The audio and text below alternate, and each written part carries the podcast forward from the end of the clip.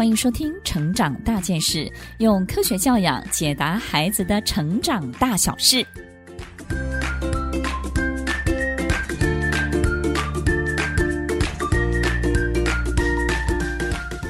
这一集分享的主题是：孩子咬指甲怎么办？有很多的孩子习惯咬指甲，很多时候我们不知道他为什么要做这件事情。这一集分享的主题呢，是让所有的爸妈学会理解咬指甲背后代表的心理状态，帮助孩子正确诱导他自己的情绪，并且呢，很多时候我们觉得这个咬指甲的行为不是很好看，但是所有的爸爸妈妈有没有发现，其实很多大人也会咬指甲哦。好多的家长爸妈都不知道如何处理孩子咬指甲的行为，只是一味的禁止，但是呢，却没有效果。有很多时候，我们还会在这个脚、这个指甲上面呢，这个撒胡椒、撒辣椒，希望呢孩子可以因为这个辣味呢不敢去碰触它。孩子咬指甲的时候，到底代表了一个什么样的心理状态？其实咬指甲的时候，那个当下，孩子会感受到很大的舒适感、愉悦，而且呢有一种减轻压力的感觉。咬指甲呢，从三到四岁的时候开始出现，因为三到四岁我们的小肌肉开始发展了。但是大人也会有啊，很多时候我们以为咬指甲就是一种焦虑的表现，这个焦虑呢一定有的，但是不完全只是焦虑而已哦。如果我们咬指甲呢，是一种焦虑的心理状态的时候，代表着我们的活动量是不够多的，也就是呢，我们的大肌肉的运动量不够多，我们的小肌肉才会这么的琐碎。所以这个活动量不够多是第一个我们要认识的。第二个呢，就是咬指甲的大人，尤其是大人，他其实是无聊的。呃，很多小朋友也会是这样，但是这个无聊从哪里来呢？就是他对眼前的很多事情不感兴趣，他对于你讲的话、老师正在教的东西，或者是这个团体正在进行的活动，一点都不感兴趣。但是呢，他这个时候在咬指甲，表示他是有思考活动的哦，也就是呢，他对眼前的一切呢是放空的，但是心里却有一些小盘算。他私底下呢，这种孩子经常都是比较容易捣蛋作怪的。很多的大人也是哦。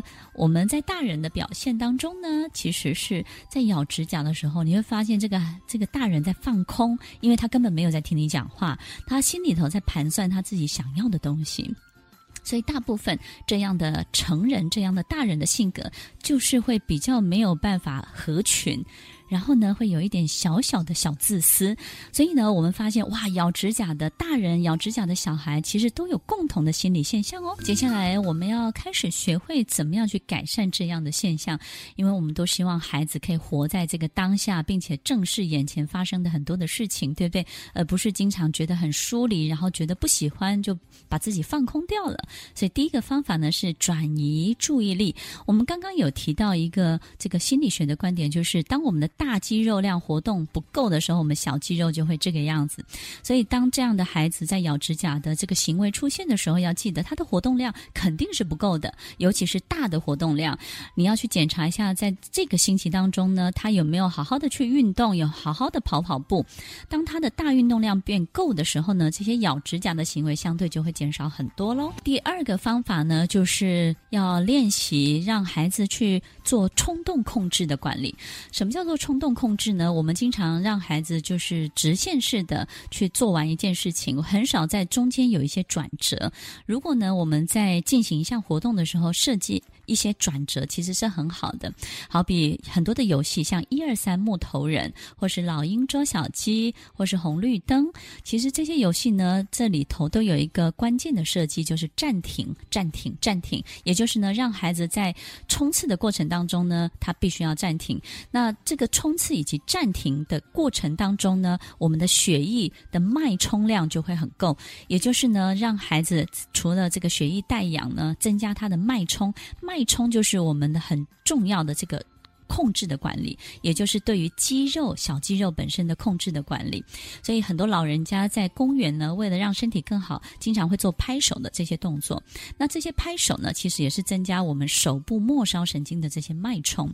所以这些拍手。的动作也非常适合孩子来做这个练习。当我们发现这个脉冲量增加的时候呢，孩子对于小肌肉本身的刺激反应就会变得比较敏感一点，他就比较不会无意识的放空喽。在这一集，孩子咬指甲怎么办？我们才发现，原来咬指甲的背后有这么大的一个心理状态。再一次提醒所有的爸爸妈妈：第一个，孩子咬指甲不是只有焦虑的表现。当他是焦虑的表现的时候，显得他的活动量是不够多的，你必须要增加他大的活动量。第二个部分呢，当孩子是无聊的时候呢，他的心理活动基本上呢是一种比较疏离以及放空的状态。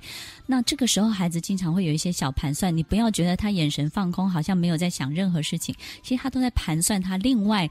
可能等一下要进行什么样的活动？那这样的孩子呢，经常会做出一些我们没有办法这个防止的一些事情，我们永远也不知道他在想些什么。所以这个时候呢，我们要增加孩子的互动的这些机会，跟孩子有很多说话，并且呢，你不要经常只发表你自己，要多关心孩子的脑袋瓜里头在想些什么。